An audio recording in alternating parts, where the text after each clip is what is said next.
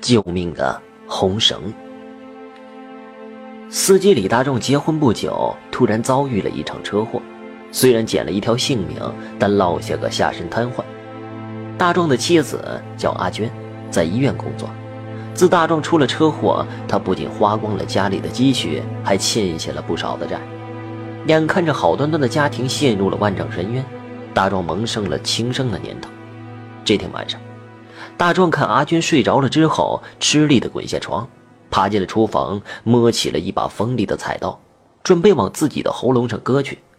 正在这个时候，阿娟听到了响声，飞奔出去，扑上去夺下了菜刀，抱着大壮嚎啕大哭起来。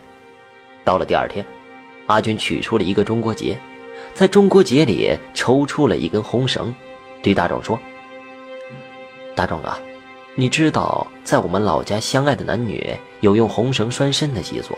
只要红绳不断，就要永不分离。如果红绳断了，说明我们缘分已尽，那是天意。你想咋办，我都不拦你。大壮一听就答应了。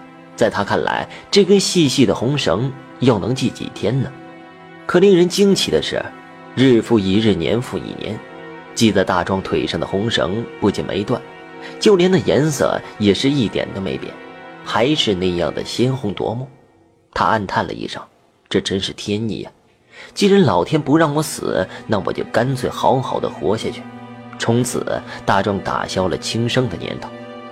在阿娟的精心照料下，大壮终于可以下地活动了，还能帮阿娟做一些家务。大壮一直觉得这是天意让他活了下来。有一次。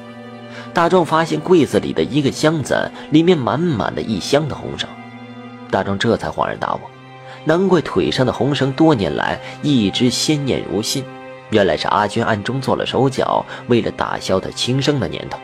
数年来，每隔几天，阿娟就趁大壮熟睡时偷偷换下的腿上的那根红绳。